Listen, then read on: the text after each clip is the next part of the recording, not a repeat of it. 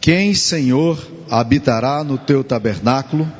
Quem há de morar no teu santo monte? O que vive com integridade e pratica justiça, e de coração fala a verdade. O que não difama com sua língua, não faz mal ao próximo, nem lança injúria contra o seu vizinho. O que a seus olhos tem por desprezível a réprobo, mas honra aos que temem ao Senhor. O que jura com dano próprio e não se retrata. O que não empresta seu dinheiro com usura, nem aceita suborno contra o inocente. Quem deste modo procede não será jamais abalado. Meus queridos irmãos, esse salmo começa com uma pergunta extremamente importante. Eu diria que essa pergunta é a pergunta essencial da vida. Você não vai responder muitas questões na vida que você gostaria de responder. Muitas perguntas que você faz, elas ficam sem resposta, ficam no ar. Você gostaria de ter muita compreensão de determinadas coisas que você nunca vai ter. Alguém já me disse que quando chegar no céu quer sentar ali ao lado de Paulo e fazer algumas perguntas para Paulo, quer decifrar algumas afirmações do livro de Apocalipse com João. Quando chegar no céu, a gente não precisa de nada disso, porque a Bíblia diz que estaremos diante de um mar de cristal e todas as coisas serão claras, absolutamente claras. Mas há uma pergunta que nós precisamos responder no nosso coração. Essa pergunta é fundamental. Ela aparece várias vezes nas Escrituras Sagradas e aparece aqui no Salmo 15 e aparece de formas diferentes, mas é a mesma pergunta. A pergunta é: Quem, Senhor, habitará no teu tabernáculo? Quem há de morar no teu santo nome? Ela aparece na voz daquele jovem rico que se aproxima de Jesus e diz: Que farei para herdar a vida eterna?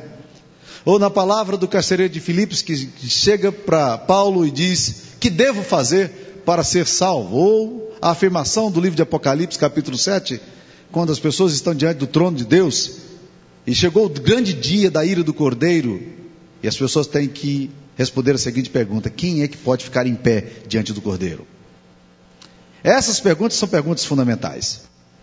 E eu quero dizer para vocês que tem uma resposta simples aqui. Esse texto aqui nos dá nove princípios para você ir para o céu. Então eu quero estudar com você. E quero ver se você realmente está apto para habitar no Monte Santo do Senhor. Não é isso que está perguntando a Bíblia? Quem, Senhor, habitará no teu tabernáculo? Quem há de morar no teu santo monte? Aparece aqui nove ou dez perguntas, se você quiser dividir o texto. Algumas perguntas aqui são mais ou menos ligadas, você pode dividi-las. Mas se você responder de forma certa, porque o texto vai terminar lá dizendo quem desse modo procede não será jamais abalado, você está com a sua ficha tranquilo, você vai para o céu. É essa a resposta que esse texto aqui está nos, nos dando. Você crê que a Bíblia é a palavra de Deus? Amém? Você crê que isso aqui é a palavra de Deus? Então, existem nove respostas aqui para você ir para o céu. Então vamos dar uma estudadinha para ver quem é que tem um currículo bom para isso. É exatamente isso aqui que o texto vai trabalhar. Que currículo é esse que pode agradar a Deus? No dia da ira do Senhor, dia, dia do Senhor, quem é que vai estar de pé? Quem é que vai habitar no Monte Santo, que vai morar no Santo Monte de Deus? Quem é que pode realmente chegar diante do Senhor e estar absolutamente aprovado? Vamos lá? Primeira coisa que o texto nos diz é o que vive com integridade e pratica justiça. Essa é a primeira coisa que o texto está nos falando. Integridade fala-nos de uma pessoa que não se divide, se fala de pessoas que não andam pela metade, de pessoas que não são parciais na sua atitude e nos seus julgamentos, que seus atos são sempre marcados pela justiça, ele nunca, nunca é injusto no seu comportamento. Ele não usa meia palavras, não barganha sua vida, não mente, nem mentirinhas brancas, não coloca água no leite que vende, não cola, não dá cola, paga todos os impostos, seus olhos e, e, nunca o traem, os seus sentimentos nunca são traídos pelos seus olhos. Ele é íntegro diante daquilo que os homens esperam dele, mas também diante daquele que vê todas as coisas. Este é o primeiro teste. A pergunta é: você passou no primeiro teste? Ok. Nós temos ainda oito para a gente poder trabalhar. Então vamos estudar os outros, né? Segunda coisa, o que de coração fala, verdade. Está aí no capítulo 15, versículo 2. Você crê que isso é palavra de Deus? Então vamos lá. Quem é que pode ficar no Monte Santo? O que de coração fala a verdade.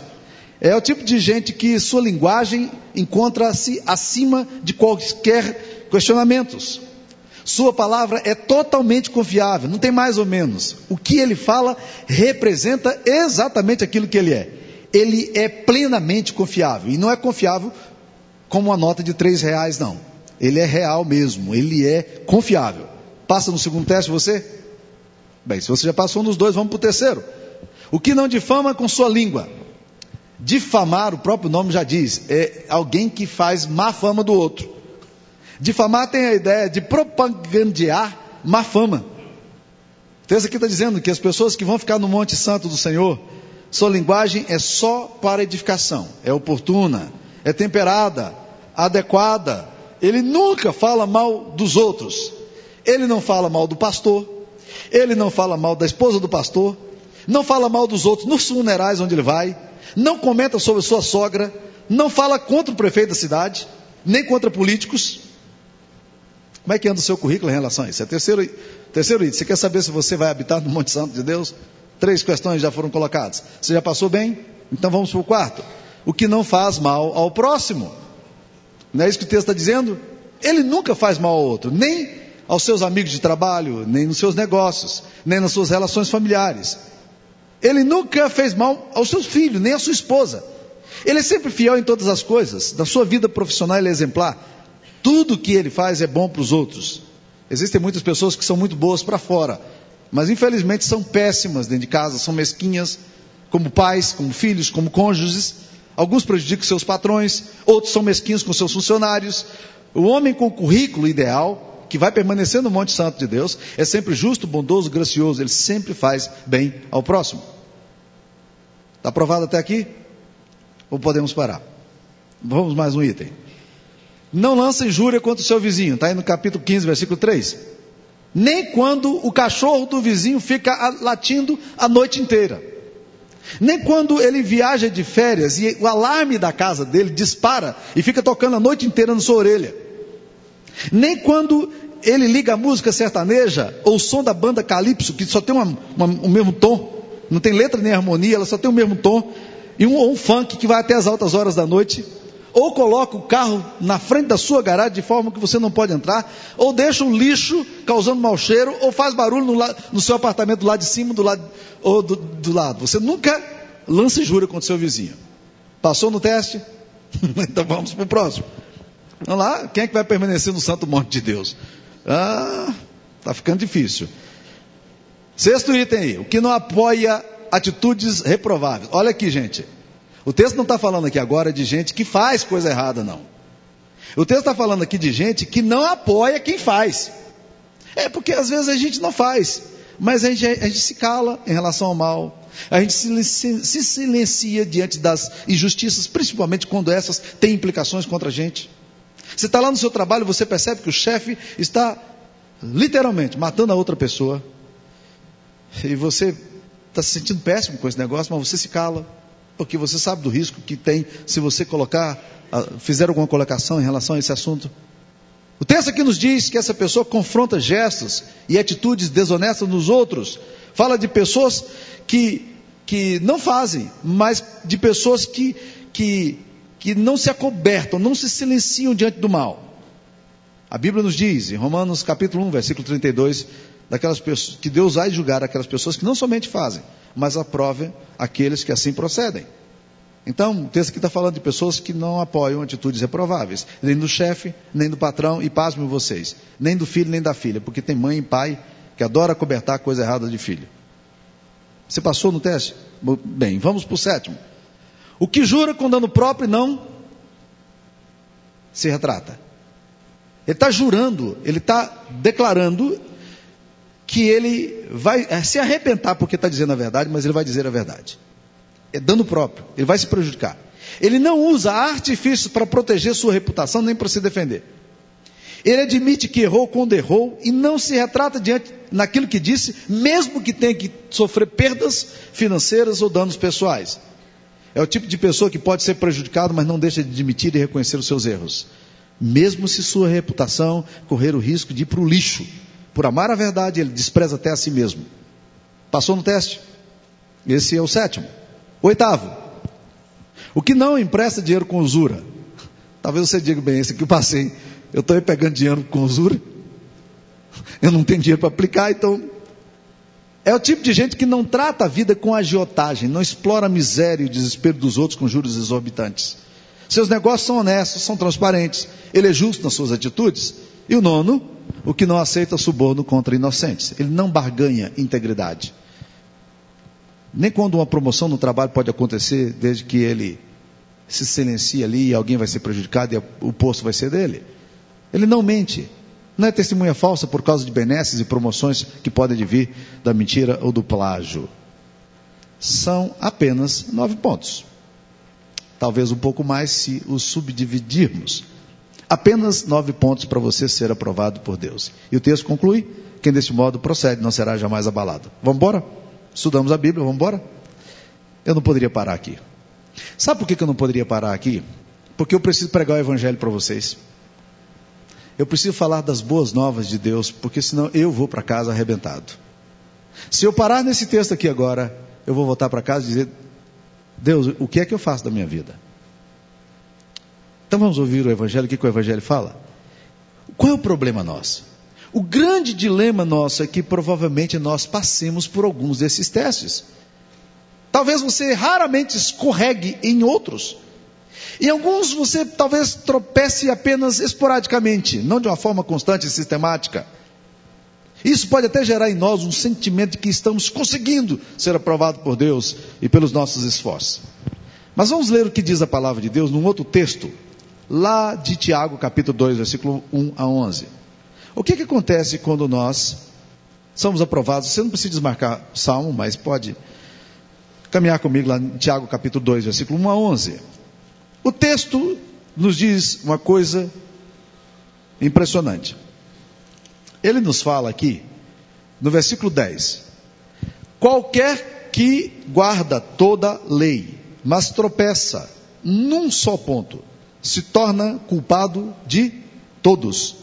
Portanto, aquele que disse não adulterarás, também ordenou não matarás, nem sentimento, porque Jesus disse que se você odiar o teu coração, teu irmão no coração você já o matou.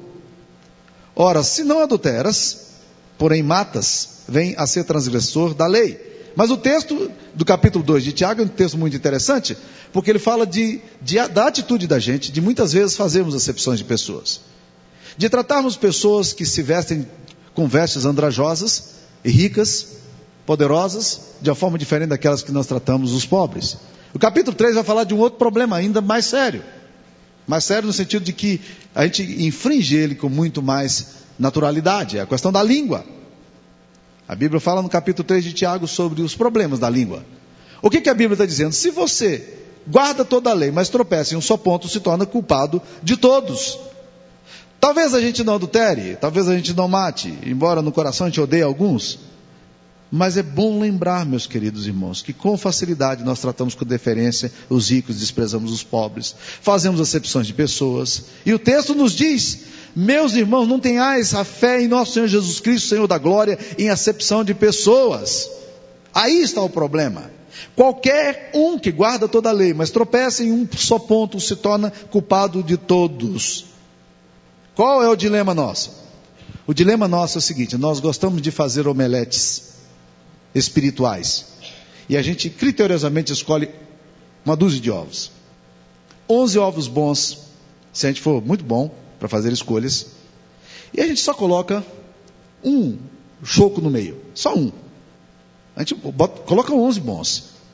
É, mas a gente resolve colocar um ovo ruim no meio da nossa omelete. Qual é o resultado da sua omelete, meu querido irmão? O que, que vai acontecer com o que você fez? A Bíblia diz: se você falha num ponto, você se torna culpado de todos. Imagine que você seja pego por um guarda de trânsito.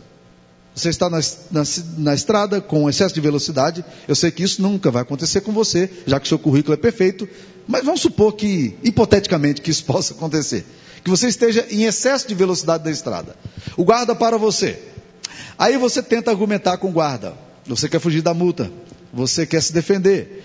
E aí você vai dizer para o guarda mais ou menos o seguinte: guarda, seu guarda, olha, eu sei que eu falhei, eu estava correndo um pouco mais, mas eu sou um homem honesto. Eu trato bem minha família e meus amigos. Eu não minto. Eu sou íntegro. Eu pago meus impostos. Nunca falei mal dos meus vizinhos. Jamais matei nem roubei. O que, é que você acha que o guarda vai fazer com você? Vai dizer, cara, você tem um currículo maravilhoso. Vai em frente. Continua em excesso de velocidade? Será que é assim que ele vai fazer? Provavelmente o que ele vai fazer é a mesma coisa que o guarda fez com um colega meu de ministério. Esse colega estava, tinha feito uma ultrapassagem proibida na estrada. E o guarda pegou. Parou, pediu os documentos, aquelas coisas de praxe, que a gente detesta, mas que, que responderam ao guarda, né? E aí ele tentou argumentar com o guarda. Ele disse, o guarda, eu sei que estou errado, mas eu sou pastor. E o guarda não teve dúvida. Disse, bem, já que você é pastor, você deveria estar guardando melhor as leis do país. Você vai levar essa multinha aqui para você aprender isso que você está ensinando na igreja. Poderia ter ficado calado.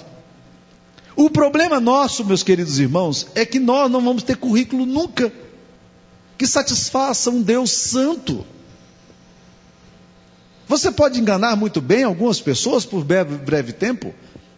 Você pode dar a impressão de ser um cara maravilhoso do lado de fora da sua casa.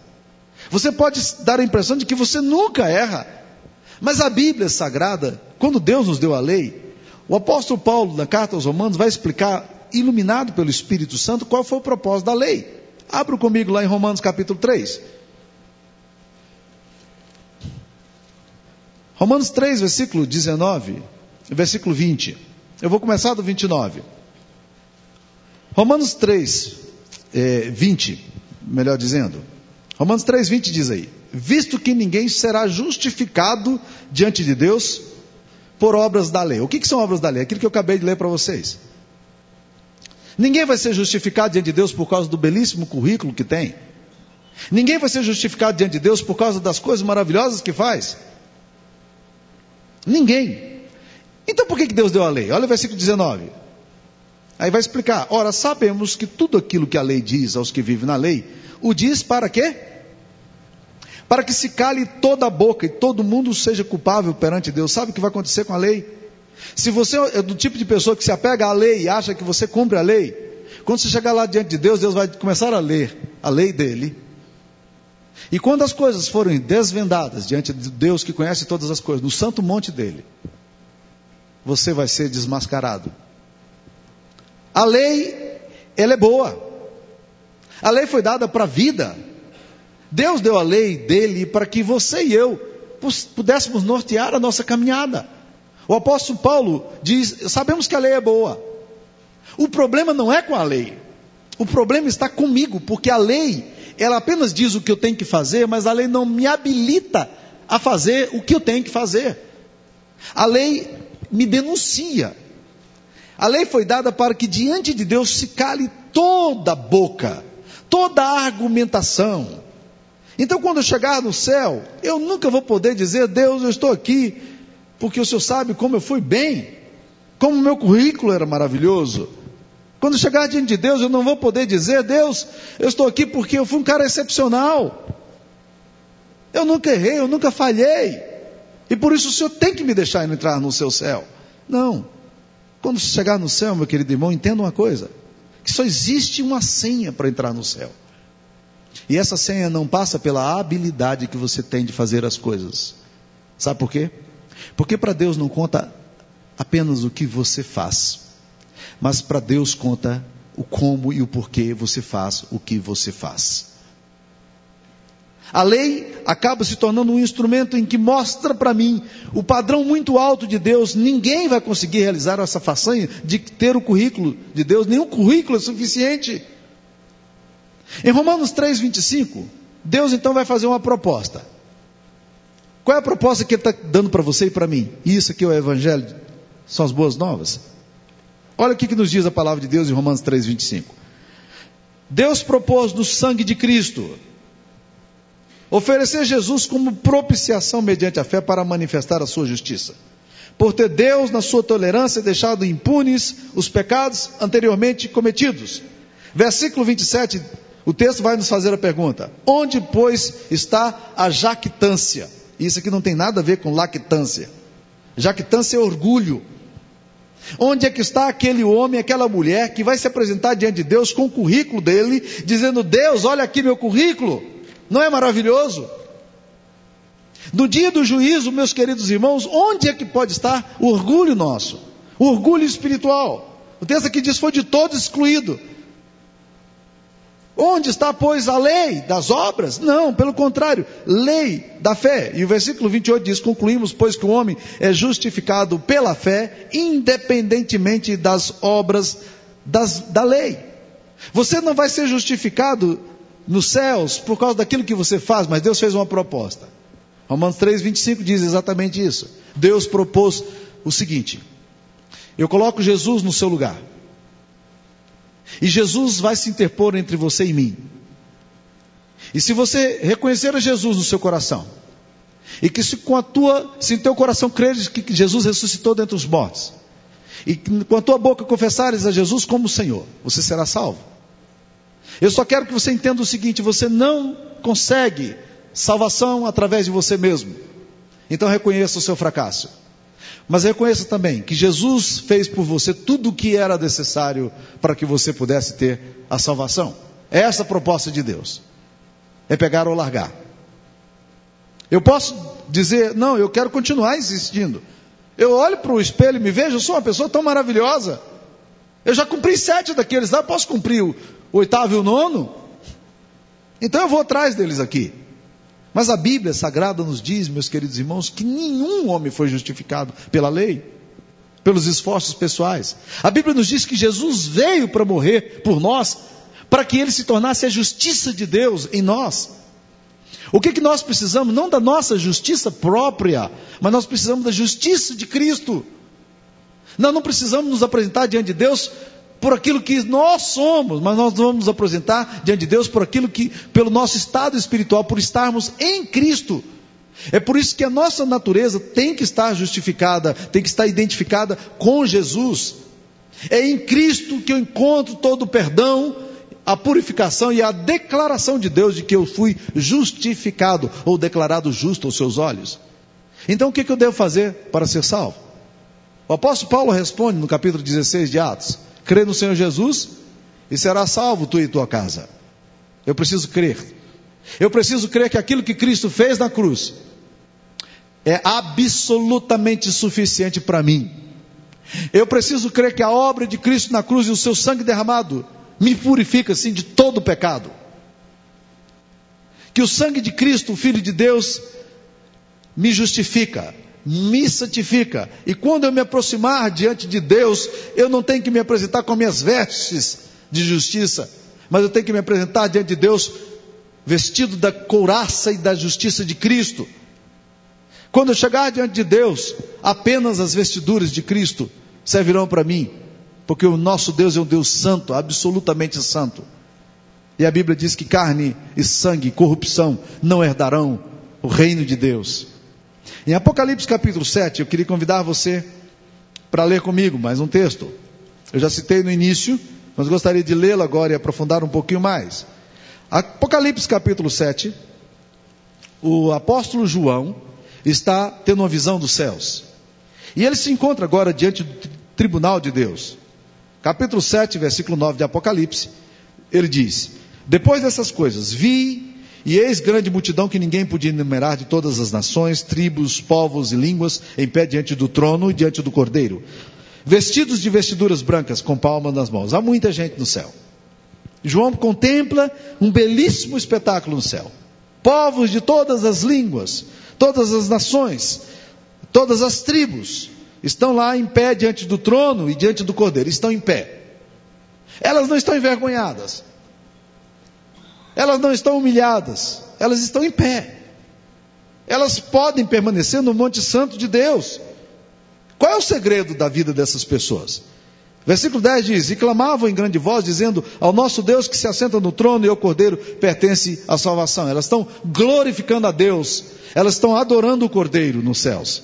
Versículo 11: Todos os anjos estavam em pé rodeando o trono, os anciãos, os quatro seres viventes, e ante o trono se prostraram sobre os rostos e adoraram a Deus, dizendo: Amém. O louvor e a glória, a sabedoria, as ações de graça e a honra e o poder, a força, sejam ao nosso Deus pelos séculos dos séculos. Amém. Um dos anciãos tomou a palavra dizendo: e aí chega alguém a João e faz uma pergunta a João. Essa pergunta é a pergunta fundamental. É a pergunta que eu fiz no início. É a pergunta do Salmo 15. É a pergunta do jovem rico que devo fazer para ser salvo. Um dos anciãos tomou a palavra dizendo: Estes que estão aqui diante do trono do Senhor e que se vestem de vestiduras brancas, quem são estes? De onde eles vieram? A palavra de Deus nos diz que essa pergunta é tão fundamental, ela é tão séria. Ela exige de João uma reflexão tão grande que João olha para os anciãos e ele se recusa para um desses anciãos e se recusa a responder a pergunta, ou não sabe como respondê-la. Ele disse: Meu Senhor, tu o sabes. E quem vai responder para João é o próprio ancião que se encontra diante dele. Então ele me disse: São estes os que vêm da grande tribulação, lavaram suas vestiduras e as alvejaram no sangue do Cordeiro. Razão porque se acham diante do trono de Deus e o servem de dia e de noite no seu santuário. E aquele que se assenta no trono estenderá sobre eles o seu tabernáculo. O ancião diz: eles estão aqui, sabe por quê? Porque eles foram pessoas maravilhosas lá na terra. Você lembra o Salmo 15? Pois é, eles guardaram todo o Salmo 15. Ah, mas eram pessoas muito boas, por isso elas estão aqui diante de Deus. É isso que o texto está ensinando? Não. A resposta do, de um desses anciãos é o seguinte: estes são os que lavaram suas vestiduras e as alvejaram no sangue do Cordeiro. Quem pode estar em pé no dia do juízo? Quem vai permanecer no Monte Santo de Deus? Aqueles que tiveram as suas vestes lavadas no sangue precioso do Cordeiro, e que entenderam que a obra de Cristo, e apenas a obra de Cristo, é plena e suficiente para suas vidas. E quando eles chegarem diante de Deus, eles vão sim estar em pé. Não por, pelo que fizeram, mas por aquilo que Deus fez por eles não pelas suas habilidades morais e éticas, mas pela habilidade da justiça de Deus em declará-los justos diante do Deus que é justo e existe e exige santidade e pureza de nós. Quem é que pode permanecer em pé? Quem é que vai estar no santo monte do Senhor? Quem habitará no santo monte do Senhor? Aqueles que lavaram as suas vestiduras no sangue do Cordeiro. Atribui-se a John Wesley uma história muito interessante. Um dia ele teve uma visão, e nessa visão ele contemplou é, milhares de pessoas no céu. E ele perguntou para alguém: quantos batistas estão aqui presentes no céu? E aquela pessoa a quem Wesley perguntava, uma intelectora no céu, disse: aqui não tem batista? Quantos católicos romanos estão aqui no céu? Uh -uh. Tem nenhum católico romano. Quantos presbiterianos tem aqui no céu? Quantos metodistas? Afinal de contas, quem é que está aqui? Ele disse: os que estão aqui foram os que lavaram as suas vestiduras no sangue do Cordeiro. Foram aqueles que tiveram alvejadas as suas vestes pela justiça de Cristo. Esses podem estar em pé no dia do juízo. Eu gosto muito de uma historinha para tentar fechar esse sermão isso que eu estou tentando ensinar para vocês, e que eu, que eu gostaria muito que nós entendêssemos, porque essas são as boas novas do Evangelho. Mas a história que aconteceu, e dizem que é um fato verídico, aconteceu muito tempo atrás no Império Romano. A história romana narra a, um fato sobre um rico oficial romano, cujo filho quebrava o seu coração e que era um, uma pessoa extremamente desequilibrada tão desorganizada, desestruturada, que quando aquele rico oficial romano estava para morrer, ele considerou o seguinte: como é que eu faço? Se eu deixar os meus bens para o meu filho, desequilibrado do jeito que é, ele vai acabar com tudo que tem, em dois tempos vai ficar pobre. Ele não pode ficar com esses bens. Ele tinha um escravo chamado Marcelos, que era um escravo extremamente aplicado. A vida inteira o acompanhou. Um homem com saber jurídico, econômico, social muito grande. Um homem que administrava praticamente todas as propriedades desse rico oficial romano. Ele disse: Sabe de uma coisa? Eu vou entregar todas as coisas para Marcelo e vou dar só uma propriedade para o meu filho, porque o meu filho é dissoluto e ele vai destruir tudo. E quando ele destruir tudo, ele vir ele se aproximar do Marcelo, eu sei que o Marcelo vai ser compassivo e bondoso com ele e vai cuidar dele. Como dizer isso ao seu filho? Ele pensou várias formas e era difícil dizer ao filho que ele ficaria apenas com uma das propriedades que ele tinha. Ele tinha muitas. Muitos, muitos bens e muitas propriedades, muitos escravos, inclusive o Marcelo, que era um escravo dele. Mas ele chamou seu filho e disse: Meu filho, eu gostaria de ler o testamento antes de morrer. E queria que você soubesse que, por causa de tudo que você fez na vida, eu não posso deixar os bens que eu tenho nas suas mãos, porque você vai dilapidar tudo e você vai passar necessidade de pouco tempo. Então é o seguinte: eu vou dar, chance de você escolher uma das coisas, só uma. Você pode escolher a propriedade que você quiser. Se quiser o palácio, pode ficar. Se você quiser uma das fazendas, você pode ficar. O que você quiser, mas você vai ter a chance de escolher uma única propriedade que eu tiver. Então você escolha muito bem. Porque depois que você escolher, eu vou lavrar aqui no testamento e vai estar fechado. E não tem mais chance para você. Então pense bem no que você vai escolher. E o filho olhou para o pai e disse: O que, que você vai fazer do resto? Ele disse: Eu vou deixar tudo com Marcelos. Todos os meus bens vão estar para ele. Ele vai cuidar de tudo. Ele é o herdeiro de tudo isso que eu estou dando para ele. O filho olhou bem para o pai e pela primeira vez na vida ele teve juízo. Ele virou para o pai dele e disse: Pai, pai, eu quero só um bem do Senhor. Uma única propriedade que eu quero do Senhor. Uma única coisa que lhe pertence que eu não vou abrir mão. Você me dê o Marcelo, por favor? Eu fico com Marcelos. Se você tiver que optar por uma única coisa, meu querido irmão, fique com Jesus. Porque a Bíblia diz que nele residem todo, todas as riquezas espirituais que Deus quer dar para você. Quando a justiça dele é aplicada em você, tudo o que Jesus conquistou na cruz passa a ser seu direito. E a Bíblia nos diz que nós somos herdeiros com Cristo. Nós somos co-herdeiros com Ele. Todas as riquezas espirituais. Quem tem Jesus tem tudo. Quem não tem, não tem nada. Curva sua cabeça, vamos orar. Pai, nós temos feito muitas opções na vida, muitas delas absolutamente equivocadas. Pai, nós temos tentado fazer todas as coisas por esforço próprio. E o resultado é o nosso fracasso, porque a gente não consegue ser o que o Senhor gostaria que a gente fosse. Nós gostaríamos de que o Senhor fizesse uma coisa conosco, Pai. E nós queremos abrir mão de todos os nossos direitos de toda a nossa justiça pessoal, de tudo aquilo que nós poderíamos chamar de lucro. E nós queremos uma coisa do Senhor: dá-nos o teu filho amado. Cubra-nos com a justiça do teu filho, Pai.